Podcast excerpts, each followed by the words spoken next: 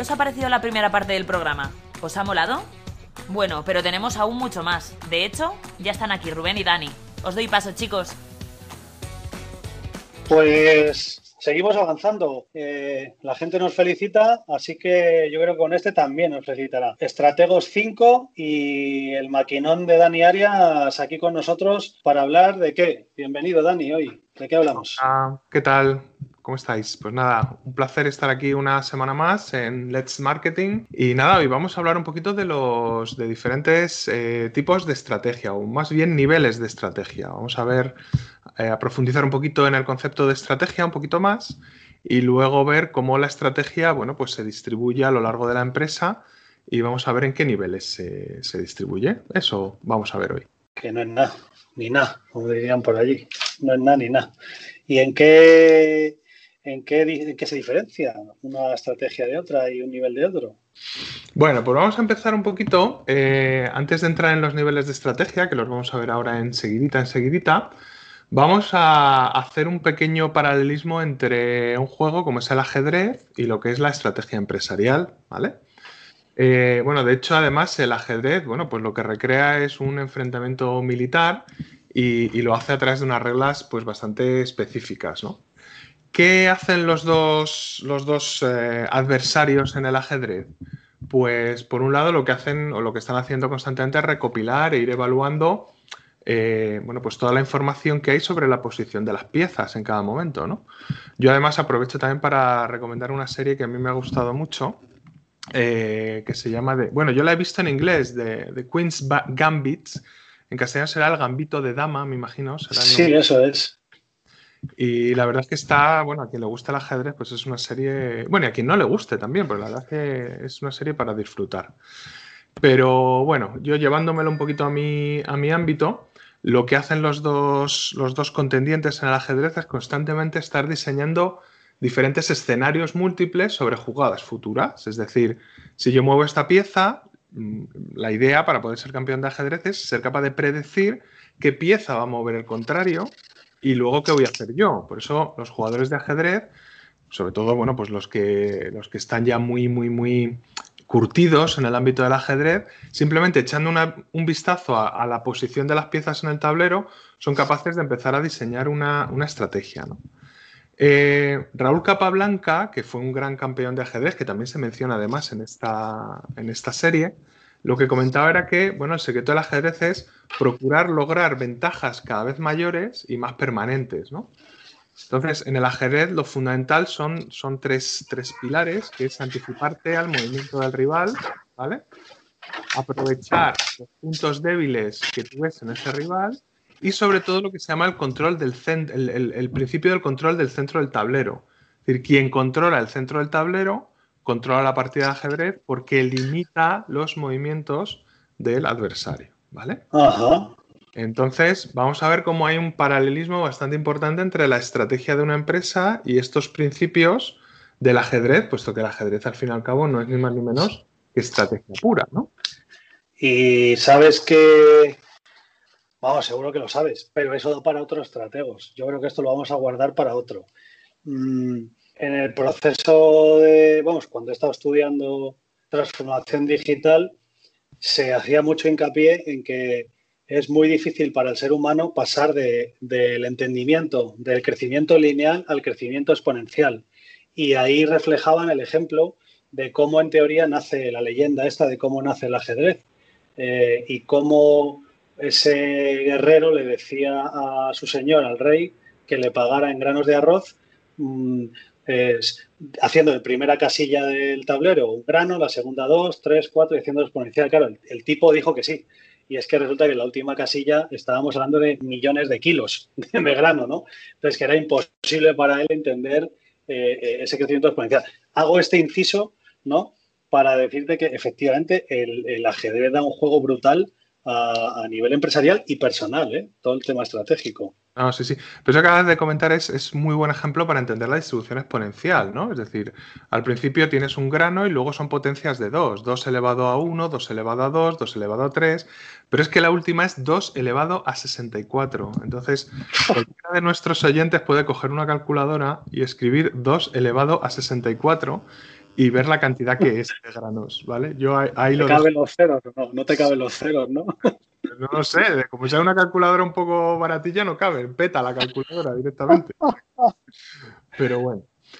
Em, llevándolo un poco a nuestro tema de, la estrategia, la verdad es que las decisiones estratégicas, y bueno, vosotros los, directores generales de, las empresas, que además tenéis que estarlas tomando, pues, pues evidentemente es parte de vuestro trabajo, eh, son, son complicadas porque tienen una naturaleza bastante compleja. Igual que el ajedrez es muy complejo, eh, porque tienes que intentar eh, prever qué es lo que va a hacer tu oponente, los directores de las empresas tienen que prever cómo se van a comportar sus clientes reales y potenciales y cómo se va a comportar el entorno.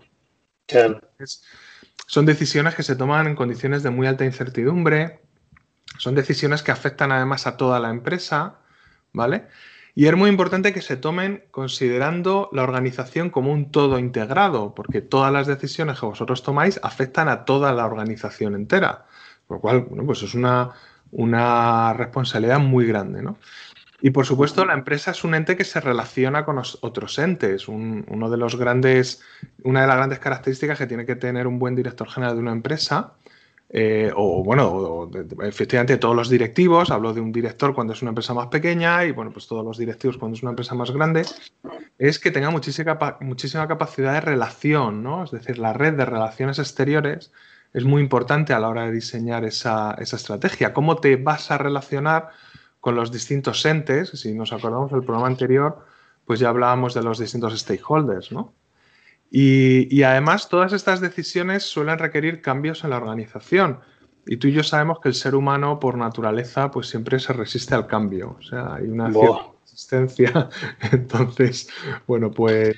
Eh, el, perdona, el, otro día estaba leyendo que ¿cómo se llama la compañía eh, postal de Estados Unidos? ¿no? Eh, ¿no? ¿no? es el US Postal, sino era Sydney Peak o Whitney Peak. ¿Te suena, ¿Te suena esa compañía que es la, más, no lo sé ahora mismo, que me perdonen los escuchantes, pero estamos hablando de la, compañía más grande a nivel postal en Estados Unidos, eh, que vendría a ser lo que es correos aquí, ¿no? Y, el CEO de esa compañía tuvo que tomar decenas, centenares de decisiones en los últimos 15 años porque cambiaron su sistema y él decía que lo más importante en estos 15 años siendo CEO, ojo que venía de ser CEO de IBM, ¿eh?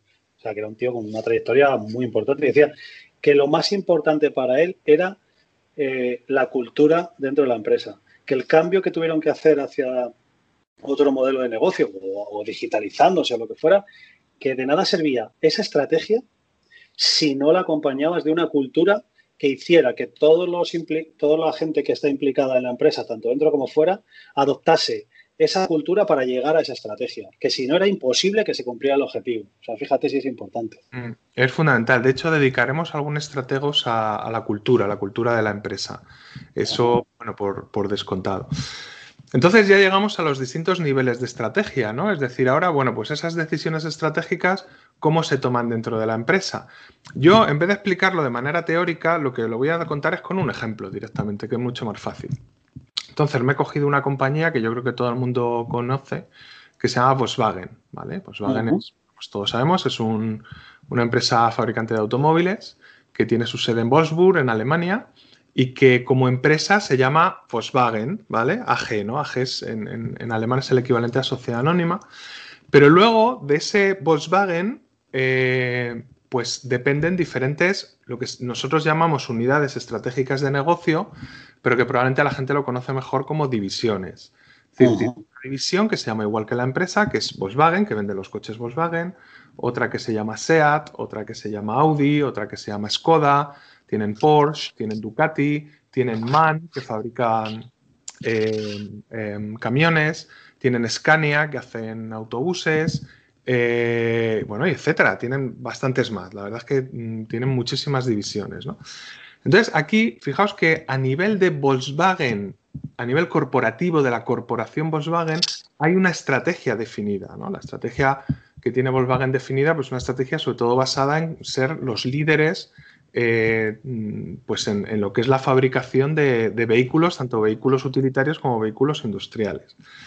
Pero si nos bajamos un nivel, si nos bajamos a nivel de la estrategia de negocio competitiva o la estrategia de esas divisiones, por ejemplo, SEAT y Volkswagen pueden competir entre ellas. Es decir, tú a lo mejor Claro. te quieres comprar un coche, claro, y tú puedes ir a Volkswagen y echar un vistazo pues, a un Volkswagen Polo o un Volkswagen Golf y luego echar un vistazo a un Seat Ibiza o a un Skoda Fabia. Son coches que entrarían dentro de tu, bueno, pues de tus posibilidades de elección, ¿vale? La cuestión es que la estrategia de cada una de esas divisiones o unidades estratégicas de negocio, que son distintas, SEAT tiene su propia estrategia, que es distinta a la de Audi, que es distinta a la de Volkswagen, que es distinta a la de Skoda, pero todas tienen que venir vinculadas con la estrategia corporativa del grupo Volkswagen, aunque las divisiones puedan competir entre sí, ¿vale? Es decir, eh, tienen que tener una congruencia, tienen que tener una coherencia, ¿vale? Y luego, ya para complicar un poquito más, cada una de estas divisiones tiene un director de marketing, un director de producción, un director de recursos humanos, etcétera, etcétera. Y ahí hay otro nivel de estrategia, que es la estrategia funcional. Por ejemplo, llevándomelo un poquito al campo del marketing, ya que, ya que bueno, pues estamos en Let's Marketing.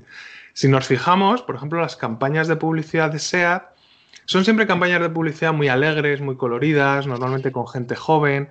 Se centran Sí. más quizá en las personas a veces que en el vehículo, ¿no? Yo recuerdo la última que han hecho, que es de, yo creo que es del SEAT Arona, si no me equivoco. Eh, puede que me equivoque de modelo porque no, en fin, son tantos modelos de coche que es difícil, pero era, recuerdo que era una mujer que tenía un- este modelo de coche, entonces pues lo utilizaba tanto en la ciudad como de vez en cuando iba al campo. Pero si nos cogemos un anuncio de Audi, ahí las personas no aparecen para nada. Los anuncios de Audi se centran directamente en el producto. Y además mm, en una característica específica del producto, ¿no? Son completamente diferentes. Por lo tanto, tenemos estos tres niveles de estrategia. De abajo para arriba, la estrategia funcional del director de recursos humanos o el, si queremos, el director de marketing de SEAT, que es distinto del director de marketing de Volkswagen, que es distinto del director de marketing de Audi. Nos vamos a un nivel por arriba, tenemos el director general de SEAT, Audi, Volkswagen, etcétera. Estamos a nivel competitivo de negocio y luego tenemos al presidente del grupo Volkswagen, que está en Wolfsburg, en Alemania, y estamos a nivel de estrategia corporativa o de empresa. Esos son los tres niveles. Nosotros lo conocemos casualmente porque uno de nuestros clientes es Motor Pacífico, que es principal concesionario de, de Skoda en España. Y, y además es, es, es, bueno, a nivel Comunidad de Madrid es el único, a nivel España creo que hay otro, otros dos, pero es, eh, no es multimarca, con lo cual se centra solo en Skoda. Y, sí que hemos visto mucho las líneas que nos marcaron en un principio, eh, efectivamente, oye, ¿qué es lo que hacemos nosotros dentro de la marca Skoda? qué es lo que hace eh, dentro del grupo Skoda, que no tiene nada que ver una cosa con otra. Y desde luego, qué es lo que hace la competencia, ¿no? Que en muchas ocasiones eh, se sitúan en una estrategia de precios, en una estrategia de, como tú bien dices, de producto o de servicio, eh, y no tiene nada que ver. O sea, es verdad, es, curioso, sí. Claro, de hecho, Volkswagen ha decidido este nivel de diversificación tan, tan amplio porque es su estrategia, pero Volkswagen todos los años compite en el podium con otra empresa que quiere ser el líder en la venta de automóviles, que es completamente diferente y que es Toyota. Sin embargo, Toyota, si echamos un vistazo a sus divisiones, solamente tiene dos divisiones, que son Toyota y Lexus. Ya está. Claro. Si quieres Sí. un, un coche más, bueno, pues más, eh, digamos, utilitario, pues tienes la marca Toyota. Si quieres un coche un poquito más premium, pues tienes Lexus, ¿no? Y aún así, ya digo, unos años es Volkswagen y otros años es Toyota y más o menos van ahí, bueno, pues alternándose, ¿no? En, en lo que es el liderazgo en la, en la venta de automóviles. Con lo cual, no existe una estrategia que funcione para todo. Si el mundo de la empresa tuviéramos una estrategia que fuera siempre la ganadora, pues sería como hacer una receta de cocina, ¿no? Todas las empresas Y- lo mismo, ¿no? Pero esto Y no- además yo- no es así. Y yo soy muy defensor, y tú lo sabes, eh, a mí siempre me ha preocupado más el indio que el arco. O sea, eh, yo en la batalla, sí, tener evidentemente un armamento superior, eh, descubrir la pólvora, tener en primer lugar la bomba atómica, pues hombre, desgraciadamente para la humanidad en la mayoría de los casos, pero eh, efectivamente ha, supuesto una ventaja competitiva salvaje. Pero no olvidemos que eso lo ha desarrollado un cerebro. Es decir, cualquiera de esos inventos los ha, los ha pensado alguien. Y, yo creo que las empresas pasa lo mismo. O sea, no hay una sola estrategia que funcione porque también tendrá que ver con el tipo que la desarrolle, con el tipo que la implemente, con el tipo que la asuma. Es que el recurso humano aquí es fundamental también. Claro, y además hay, también muchos casos de, de estrategias. A mí me gusta mucho eh, aprender de los, de los errores y sobre todo de los errores de, empresas. ¿no? Por ejemplo, a ver, si yo te hablo, ya que estamos hoy con el sector del automóvil, pues vamos a seguir, te hablo de BMW, pues todo el mundo con BMW piensa pues, en un coche premium, en un coche bueno, pues, con un carácter bastante deportivo, etc. Pero a principios de este siglo, pues, eh, perdón, eh, BMW decidió quedarse con Rover, ¿vale? Que era Rover Land Rover, bueno, pues eh, ya no, no, existe, a ver si existe, pero bueno, pertenece me parece que Land Rover ya, eh, pues antes era un grupo chino, yo no sé si al final se la queda el grupo este indio Gratatelco, eh, no sé, tendría que mirarlo, ¿eh? Mis disculpas a los oyentes, que seguro que con un googleazo salen de, salen de dudas. Pero lo que se hizo BMW es quedarse con Rover, entonces vio una oportunidad que podría ser interesante de utilizar los viejos motores, bueno, no los viejos motores, los motores ya obsoletos que no iban a ir en los nuevos modelos de BMW, colocarlos en los coches Rover y crear una segunda marca. Aquello fue desastroso, o sea, fue absolutamente desastroso. No funcionó porque la imagen, digamos, la, identidad corporativa de BMW son coches de BMW son coches premium. Entonces Rover no encajaba ahí, es decir, no, no estaba ni en un lado ni en otro. ¿no? Al final se quedó con la marca Mini, la marca Mini sí la ha sabido explotar muy bien porque es un coche, bueno, pues más compacto, más pequeño. Lo ha subido un poquito de categoría. Mini, antes de sí, verdad, sí. a BMW, exactamente, era, era un, bueno, pues una marca de coche pues muy normalito. Ahora ya, bueno, pues no son coches, a ver, no son muy, muy, muy caros, pero tampoco son coches baratos para el tamaño que tienen, ¿no? No es un utilitario. Exactamente. Pero lo ha, lo, lo ha subido de escalafón, lo ha puesto al mismo nivel que BMW y la verdad es que ahí sí ha encajado muy bien la estrategia, ¿no? Pues hemos, hemos, hemos utilizado el dedo índice para mm, teleportarnos rápidamente a Palo Alto, California, y Google nos ha dicho que fue vendido efectivamente al grupo Tata Motors por 2.300 millones de dólares. O sea que no fallas, macho, eres un crack, eres un crack. Bueno, tenía, tenía mis dudas, pero fíjate eh, la ironía de la vida, ¿no? Es decir, la marca inglesa por excelencia, Rover, Land Rover, al final termina en manos de una ex colonia inglesa como es la India. O sea, la reina va en un, en un Land Rover, ¿no? En un Range Rover, ¿no? Siempre, ¿no? La reina de Inglaterra, ¿no? Y al final, pues pertenece a los indios, así que Dirán que como es de la Commonwealth, ¿no? Pues eh, como pertenecía, ¿no? Pues jugarán ahí. Pero es que, claro, es que esto está demostrando el cambio, el paradigma de las superpotencias occidentales en el siglo XXI, que es que se, se está yendo todo hacia Asia. Y este es un cambio imparable ahora mismo. Luego no sabremos quién se lo quita a ellos, pero que que la Champions la está ganando Asia, nadie lo duda ahora mismo, vamos. Y este es un clarísimo ejemplo, no digo Asia, pero hacia Asia, ¿no? Digamos. Y, no solo este grupo, es que miramos grupos coreanos de coches y nos quedamos alucinados. O sea, es que estamos hablando de coches que en Estados Unidos son líderes de ventas en algunos segmentos. en Estados Unidos, o sea, y desde hace años, o sea, y desde hace años, ¿no? Eh, ya no, ya en su momento.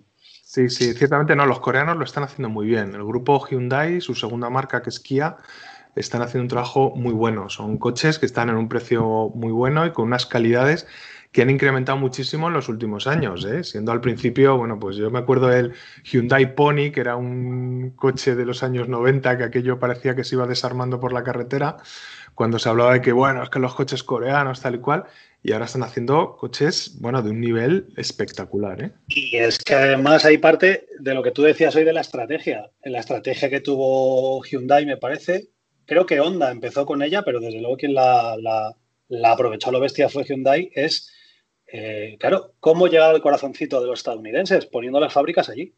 Entonces, eh, fue la manera de que a nadie le doliera comprarse un Hyundai. No le dije, macho, te compras un Chrysler y tal Pues coño, porque me estoy comprando un coche de la fábrica de aquí al lado. Es que mi vecino, mi cuñado está trabajando ahí. Y fue la manera que tuvieron de que nadie le doliera comprarse un coche coreano. Nadie, y, ojo, hablábamos, salían de, todavía estaba reciente la guerra del Vietnam, cuando Honda se empieza a mover y tal, y para ellos no tiene nada que ver Japón, evidentemente, con Vietnam, ¿no? Pero tú sabes que a ciertos niveles pues, culturales, pues al final les daba igual, era un asiático y, y lo tenían ahí clavadito y fíjate cómo, al final líder en ventas. Es, una cosa alucinante. Se nos está acabando el tiempo, Dani, hay que acabar esto. Pues nada, una cosa solo. ¿Sabes cuál es el eslogan que ha sido durante años el eslogan de Toyota en Estados Unidos? No. Made in America. Fíjate, macho, fíjate. La mayoría, publicaron una encuesta, hace, pero esto ya hace bastantes años, ya hace por lo menos más de 10 años, y no recuerdo, pero un porcentaje casi mayoritario de americanos pensaba que Toyota era una marca norteamericana. Bueno, pues eso, es que claro, fíjate qué grande el tipo que, dijo, vamos a hacer esta estrategia de posicionarnos como un vehículo autóctono. O sea, es que es brutal.